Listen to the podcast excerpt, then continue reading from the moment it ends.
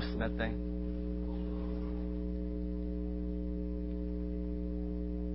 C'est une merveilleuse journée que l'Éternel a mise devant nous. Et j'aimerais qu'on prie, juste avant d'ouvrir la parole. Père éternel, merci. Merci pour ce que nous avons entendu ce matin. Merci parce que ta main n'est pas trop courte pour sauver. Tu sauves parfaitement qui s'approchent de toi. Seigneur, on veut te louer, te remercier, parce que tu es le même hier, aujourd'hui, éternellement. Merci Seigneur pour la tranquillité qu'on peut avoir dans nos cœurs lorsqu'on t'a accepté dans notre vie. Merci Seigneur parce que tu rends notre chemin paisible. Seigneur, on veut te louer ce matin pour toutes les personnes qui sont ici. Te louer parce que tu as agi dans nos cœurs et que tu continues à agir.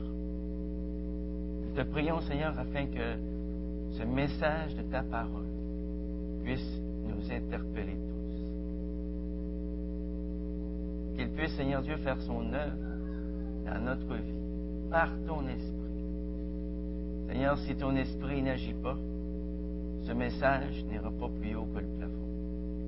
Mais si ton esprit agit, eh bien ce message pourra être allé jusque dans l'éternité. Seigneur, merci. Merci d'être ici ce matin. Merci de pouvoir répandre notre cœur devant toi. Merci pour ces deux personnes qui l'ont fait. Je prie pour elles, Seigneur, les accompagnes sur le chemin de la vie. Au nom de Jésus. Amen.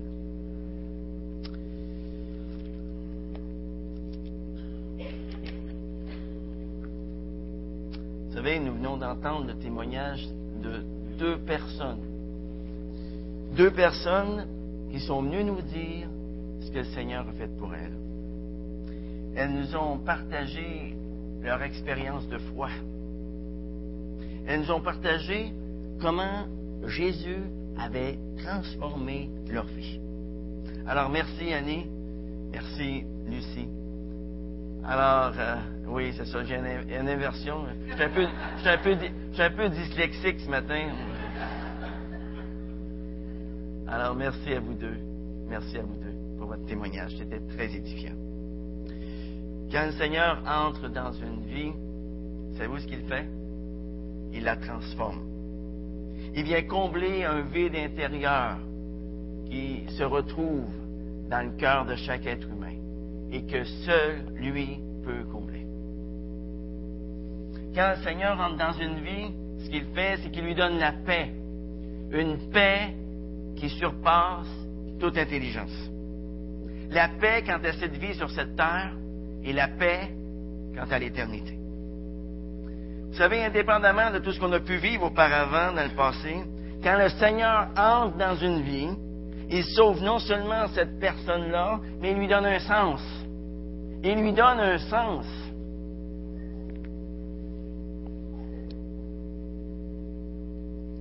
Depuis le début de l'humanité, l'homme recherche un sens à sa vie. Il recherche un sens à son existence. Les hommes, de façon naturelle, aspirent à un lieu de perfection. Ils aspirent à un lieu de bien-être. Ils aspirent à un lieu où l'amour, la joie, la paix seraient totales. Vous vous souvenez de ce chant, quand les hommes vivront d'amour? Ce sera la paix sur la terre. Mais il conclut en disant, mais nous, nous serons morts, mon frère. Hein? Le Seigneur veut mettre la paix ce matin dans nos cœurs. Dans nos cœurs.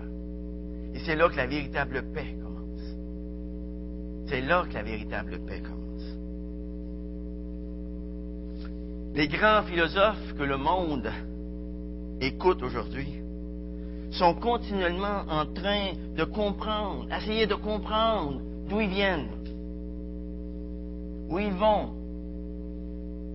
et ce que tout cela signifie?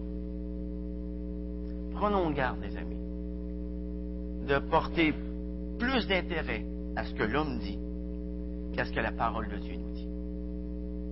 Prenons garde à cela. Par exemple, depuis maintenant plusieurs décennies, il y a une nouvelle philosophie qui court à travers le monde. Et cette philosophie nous dit qu'il n'y aura pas de jugement. Cette philosophie nous dit qu'il n'y aura pas de châtiment. Cette philosophie nous dit qu'il n'y aura pas d'enfer. Dans notre société d'aujourd'hui, le mot enfer est devenu un mot dont on se moque. Et lorsque le monde en parle, c'est bien souvent pour faire des farces, ce sujet-là.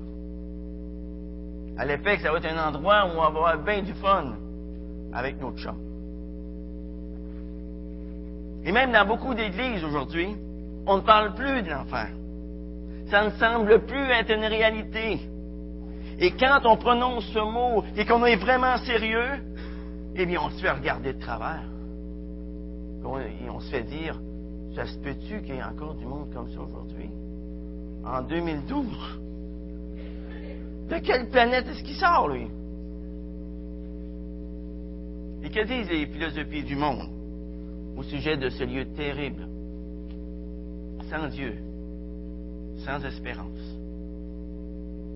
Eh bien, les grandes philosophies de ce monde n'en parlent tout simplement pas. Oh, on nous parle de réincarnation. On nous parle de nirvana. On nous parle d'un monde meilleur. On nous parle d'un nouvel ordre, d'un nouvel âge, et même d'un nouvel ordre mondial. On nous parle de beaucoup de choses. On ne nous parle pas de l'essentiel. Dans toutes ces philosophies mondaines auxquelles le monde s'attache si facilement aujourd'hui, on ne parle pas du tout d'un lieu qui s'appelle l'enfer. Voyons donc. Ça fait pas très in de parler de l'enfer. C'est vrai. C'est vrai que c'est pas in du tout. Et pourtant, lorsque Jésus est venu, vivre sur cette terre, il a parlé plus sur l'enfer que sur le ciel. Saviez-vous ça? Il a plus parlé sur l'enfer que sur le ciel. Personne dans toute la Bible n'a parlé de l'enfer autant que Jésus. Et c'est précisément pour nous délivrer de ce lieu horrible qu'il est venu sur cette terre et qu'il a été crucifié. Ce matin, ce n'est pas pour vous faire peur que je veux vous parler de ce sujet. C'est parce que je vous aime. C'est parce que je veux vous avertir. Je ne voudrais pas qu'une seule personne ici je ne voudrais pas qu'une seule personne ici aille dans ce lieu. Dans le court temps que j'ai à ma disposition ce matin, j'aimerais regarder avec vous quelques passages de ce que Jésus a dit au sujet de l'enfer. Regardons ce que Jésus nous dit dans Matthieu chapitre 13. Matthieu chapitre 13, verset 49. Jésus dit, il en sera de même à la fin du monde. Les anges s'en iront séparer les méchants du milieu des justes et les jetteront dans la fournaise de feu où il y aura des pleurs et des grincements de dents. Voyez, l'enfer ne semble pas ici être un lieu où on va avoir bien du fun avec notre chums. Regardons un autre passage de ce que Jésus nous dit au sujet de l'enfer dans Matthieu chapitre 25, verset 31. Matthieu 25, 31, qui nous dit, lorsque le Fils de l'homme viendra dans sa gloire, avec tous les anges, il s'assiera sur son trône de gloire. Toutes les nations seront assemblées devant lui. Il séparera les uns d'avec les autres, comme le berger sépare les brebis d'avec les boucs. Voyez, Jésus nous dit ici qu'au jour du jugement, il séparera les boucs d'avec les brebis. Tous les pays du monde seront là. Toutes les nations du monde seront là. Toutes les villes du monde seront là. Tout Saint-Hyacinthe sera là. Nous serons tous assemblés devant lui. Et il séparera les uns d'avec les autres, comme le berger sépare les brebis d'avec les boucs. Et qu'est-ce qui se passera? Qu'est-ce qui se passera avec nous si nous ne sommes pas devenus des brebis du Seigneur? Eh bien, la suite du récit nous en parle. Regardez au verset 33. Il mettra les brebis à sa droite et les boucs à sa gauche. Et ensuite, regardez au verset 41. Il dira à ceux qui seront à sa gauche, Retirez-vous de moi, maudits, allez dans le feu éternel préparé pour le diable et pour ses anges. Et au verset 46, il est écrit, Et ceux-ci iront au châtiment éternel, mais les justes à la vie éternelle. Vous savez, si nous disons que nous croyons en Jésus-Christ, alors nous sommes bien obligés de croire ce qu'il dit. On n'a pas le choix. Jésus n'a jamais joué avec la vérité. Et pas plus en ce qui concerne l'enfer. Dans Jean 14, verset 6, Jésus a dit, je suis la vérité. Je suis la vérité.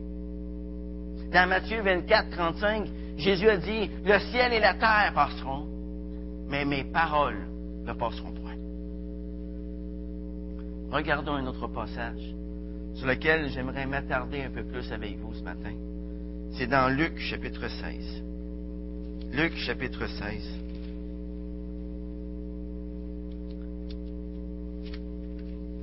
Verset 19.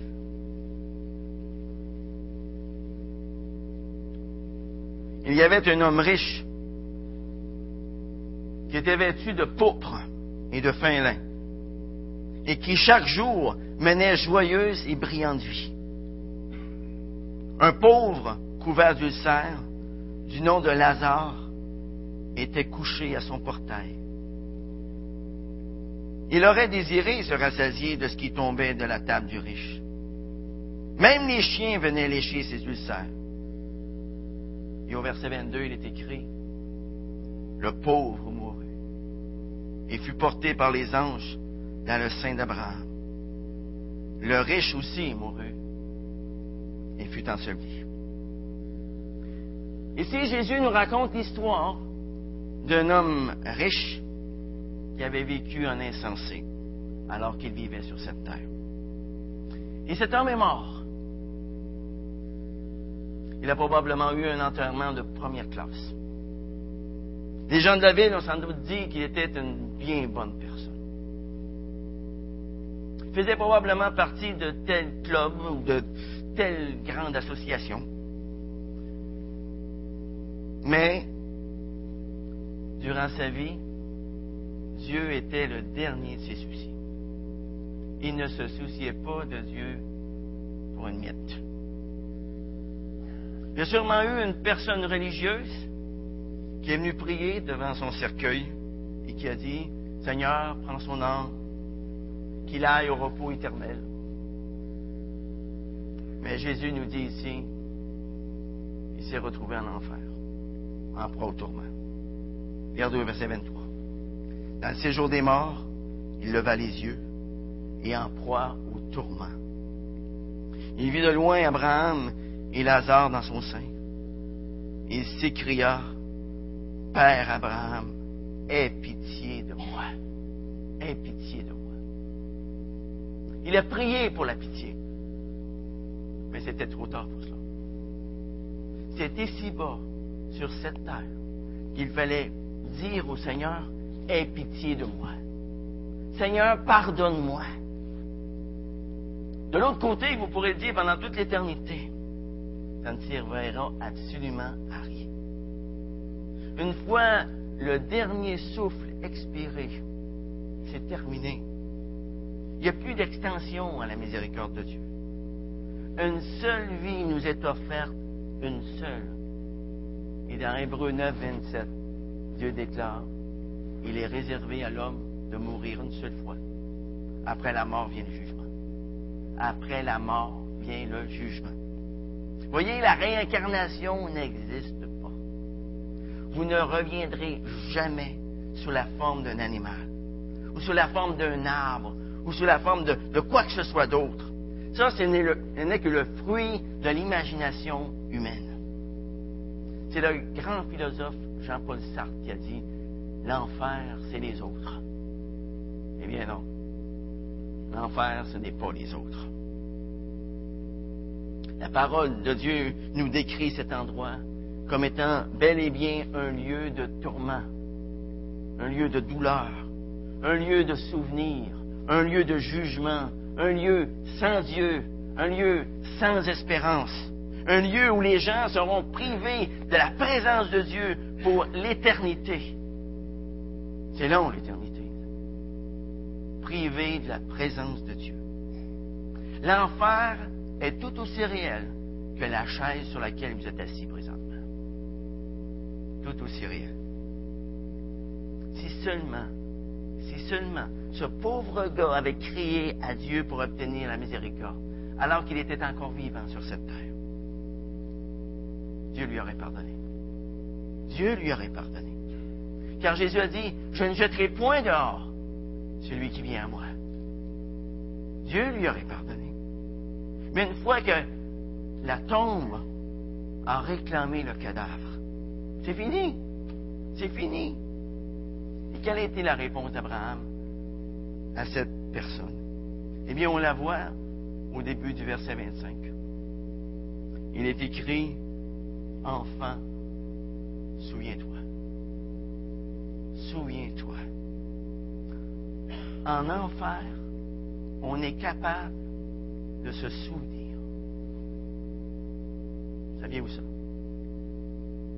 On est capable de se souvenir. Les gens seront hantés par cette mémoire on peut déjà constater sur cette terre comment la mémoire est capable de traquer quelqu'un tout au long de sa vie. En enfer, les gens seront obsédés par leurs souvenirs. Qu'est-ce que tu as fait? Qu'est-ce que tu as dit? En enfer, les gens ne pourront jamais échapper à ce prédicateur est la conscience. Aujourd'hui, certains essayent de, repousser ce prédicateur et de le faire taire. Ils prennent même des pelules pour ça.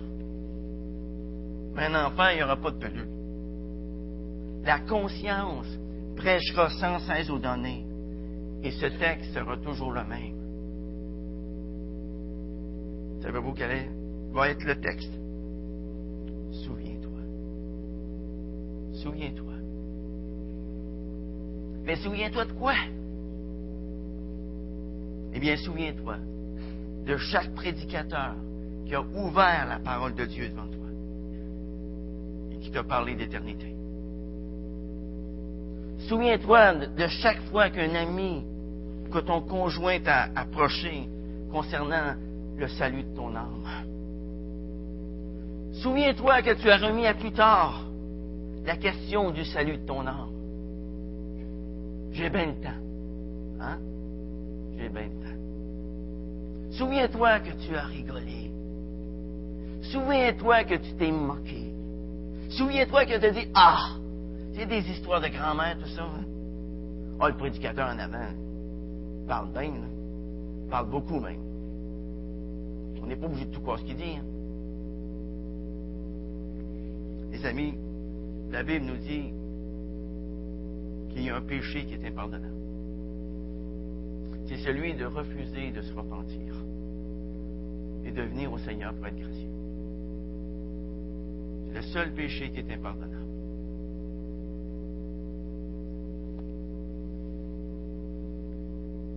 Alors cet homme a prié.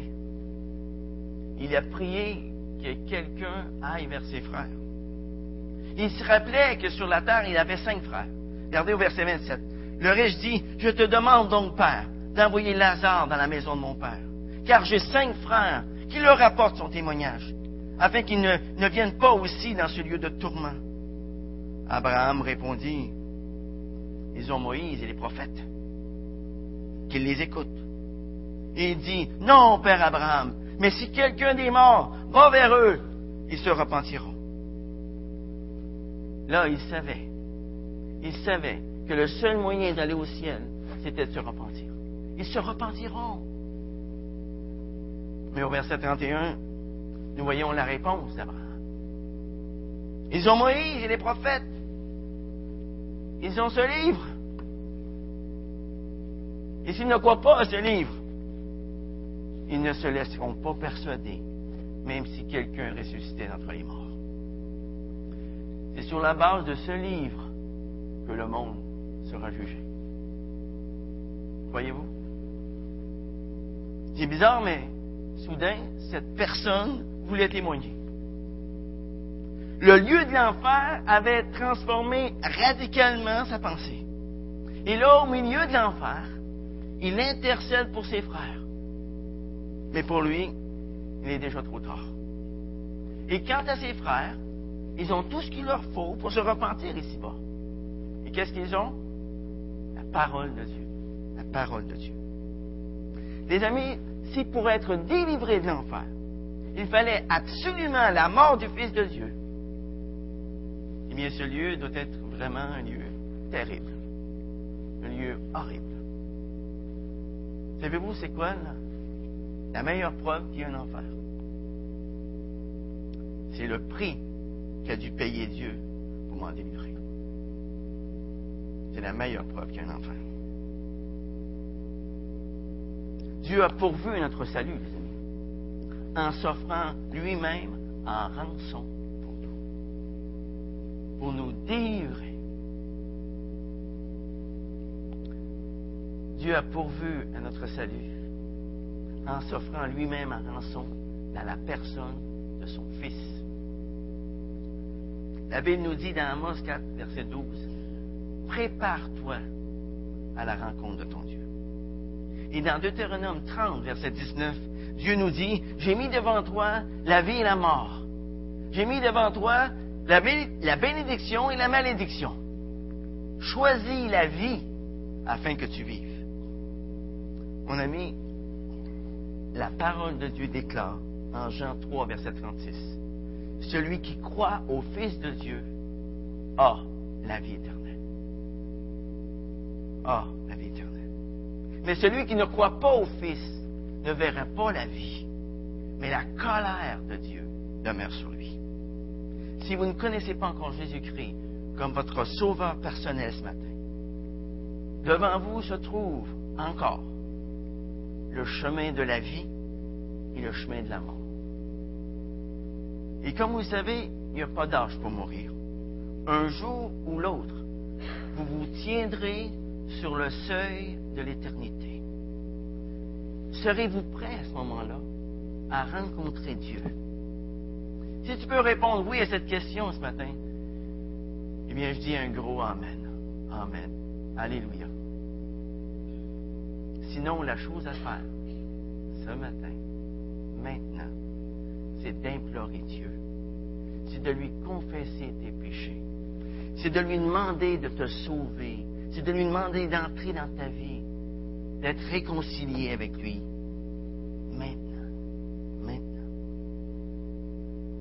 Et si tu fais cela, sincèrement, de tout ton cœur, savez-vous ce qui va arriver? Dieu va t'accueillir. Dieu va t'accueillir. Dieu va te donner une joie, une paix, une assurance que lui seul.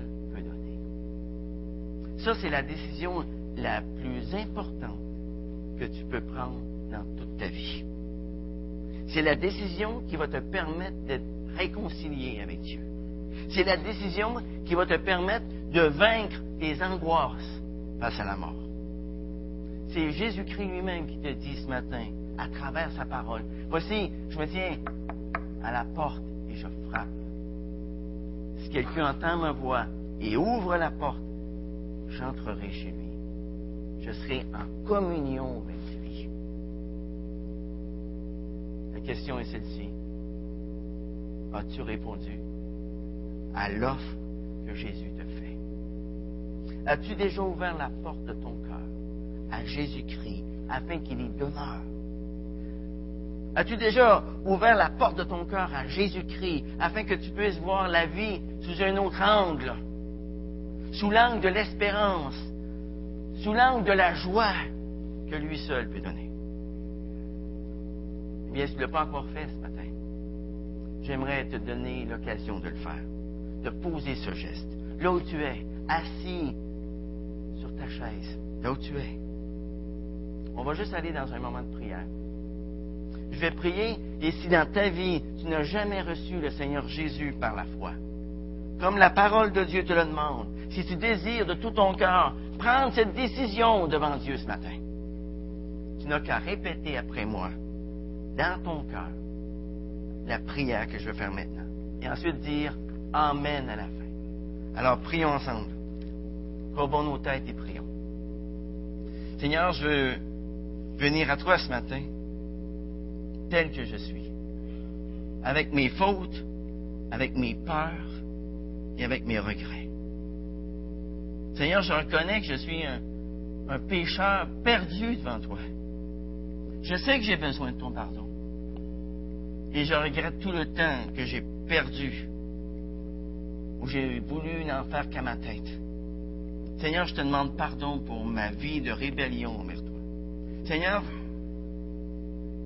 je veux te remercier ce matin parce que tu es mort pour moi. Tu es mort à cause de chacun de mes péchés. Et Seigneur, tu as dit, je ne jetterai point dehors celui qui vient à moi. Alors Seigneur, je veux te remercier du fait que j'ai encore cette possibilité de venir devant toi ce matin. De venir devant toi par la foi. Merci Seigneur pour le merveilleux salut que tu m'offres ce matin. Et en ce moment même, je veux t'inviter à entrer dans ma vie afin que tu deviennes non seulement le sauveur de ma vie, mais aussi le Seigneur de ma vie. Seigneur, fais de ma vie ce que tu veux. Et alors que nos têtes sont encore baissées, que nos yeux sont fermés, est-ce qu'il y a quelqu'un ici ce matin qui a fait cette prière avec moi? Est-ce qu'il y a quelqu'un ici ce matin qui a invité le Seigneur Jésus-Christ à entrer dans sa vie? Levez la main. Merci, messieurs. Merci. Est-ce qu'il y en a d'autres? Merci. Est-ce qu'il y en a d'autres ce matin? Merci. Merci. Merci, Seigneur. Merci pour ces personnes qui ont fait ce pas de foi avec toi en t'invitant dans leur vie. Je te prie, Seigneur, que cette semence qui a été plantée dans leur cœur ce matin puisse porter beaucoup de fruits. Seigneur, remplis-les. Remplis-les de ton esprit, afin qu'ils puissent vivre cette vie abondante que tu promets dans ta parole. Remplis-les de ton amour, Seigneur, afin qu'ils puissent partager eux aussi avec d'autres ce que tu as fait pour eux. En ton nom, pour ta gloire. Amen.